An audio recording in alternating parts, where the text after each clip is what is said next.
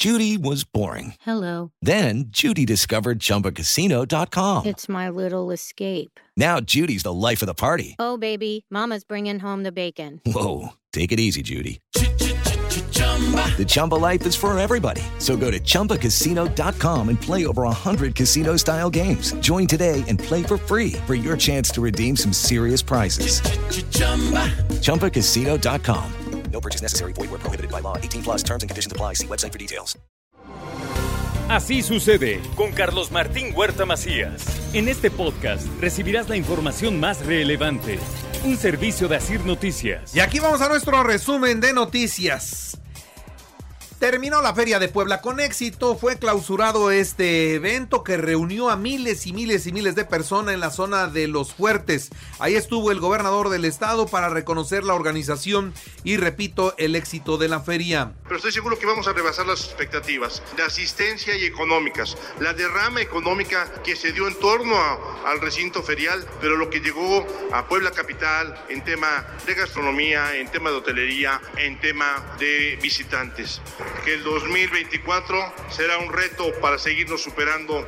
Golpean, torturan y desarman a policías ministeriales en Izúcar de Matamoros. Entre los agresores, los dueños de los bares. Ellos hacían una investigación sobre trata de personas, así que vamos a ver hasta dónde llegan las consecuencias de esta, de esta violenta reacción de la zona tiran el cadáver de un hombre con el rostro completamente desfigurado en la zona de Huiscolotla. La inseguridad, como usted ve, nos está dando noticias todos los días.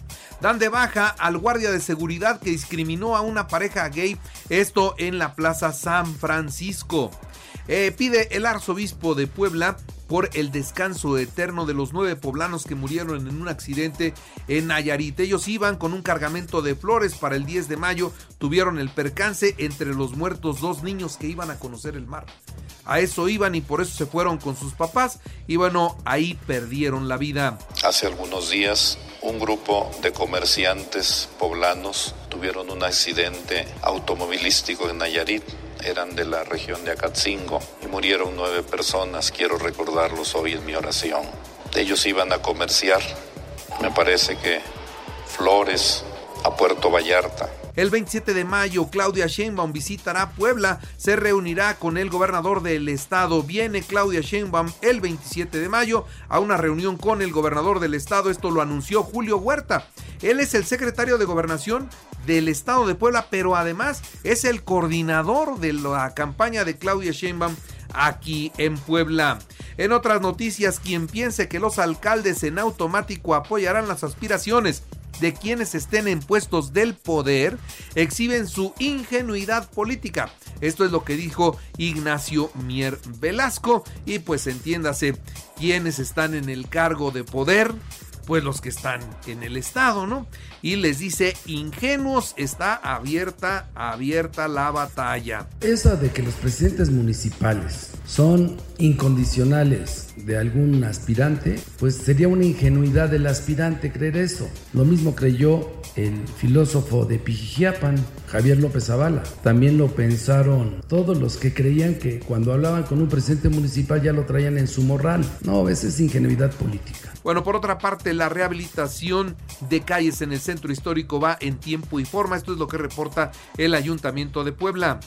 En Chinantla y Piaxtla, el gobernador entregó obra carretera, un banco del bienestar y acciones sociales. Es como se invierte el recurso y antes no llegaba. Hoy llega de forma directa, sin intermediarios y con la oportunidad de tener un banco acá que permita no solamente la llegada del recurso, sino que puedan hacerlo de forma directa, sin tener que gastar para ir a traerlo o correr riesgos. Mientras que eligen a Volkswagen de México como la automotriz más valiosa en el mercado mexicano.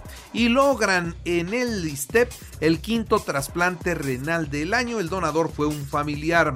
Y la ceniza. El volcán ha estado muy activo en los últimos días. No, no solo podemos hablar del fin de semana. Ya son varias semanas que ha estado emitiendo mucha ceniza. Y particularmente ayer y con el aguacero de ayer se enlodó todo. Los vehículos que estaban a la intemperie hoy amanecieron enlodados materialmente mucha, mucha ceniza y ya al amanecer de hoy más emisiones y más emisiones de ceniza. Lamentablemente parece que el volcán así va a continuar.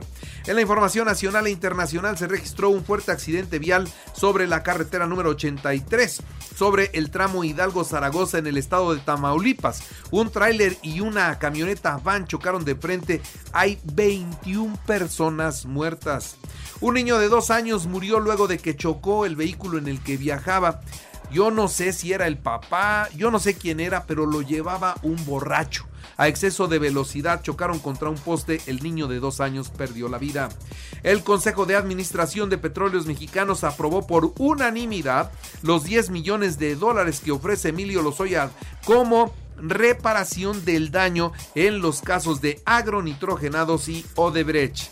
En su gira por eh, Oaxaca, el canciller Marcelo Ebrard Casaubón insistió que el dedazo no es el camino para la sucesión presidencial y aseguró que se respetará lo que la mayoría del pueblo decida, no el dedo del presidente, sino lo que la mayoría decida, aunque ya sabemos cómo son las encuestas de Morena.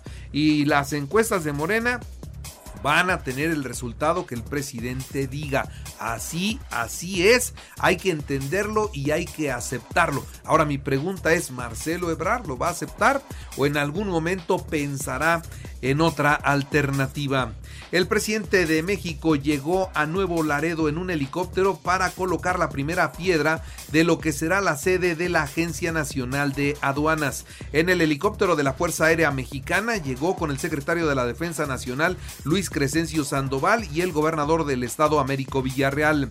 El coordinador de Morena en la Cámara de Diputados, Ignacio Mier Velasco, propuso una consulta popular para que el pueblo de México decida si los 11 ministros de la Suprema Corte de Justicia de la Nación deben ser electos por el voto directo. Explicó que la consulta se efectuaría en el mes de agosto del 2024, una vez que haya pasado el proceso de elección presidencial. Y el Instituto Mexicano de el Seguro Social atendió a casi 11 millones de personas durante la emergencia sanitaria por COVID-19 y pese al fin de esta situación hay que seguir usando el cubrebocas en lugares cerrados, recomienda el seguro. La ministra Norma Piña recibió el Premio Derechos Humanos 2023 en Marruecos. La presidenta de la Suprema Corte rechaza las presiones contra el Poder Judicial y afirmó que su único compromiso es con las leyes fundamentales y los tratados internacionales.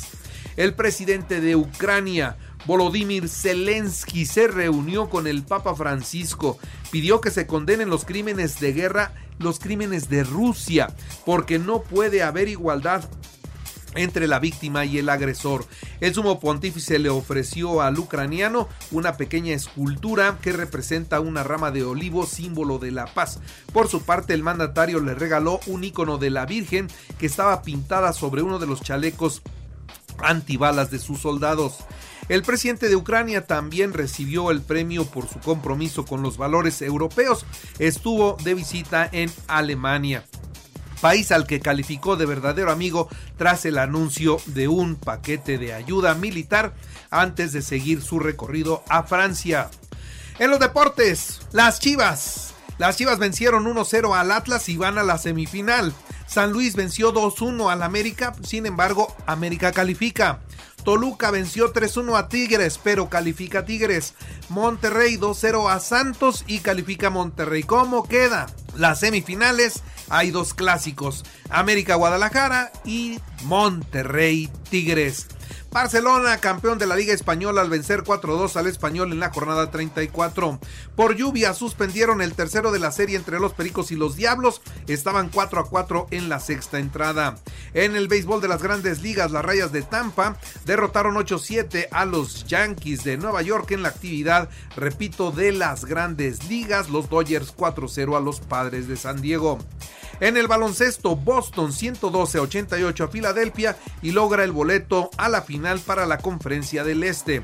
Y en el deporte mexicano, la selección nacional de natación artística encabezada por Nuria Diosdado Bueno, se colgaron la medalla de oro en la Copa del Mundo disputada en Egipto.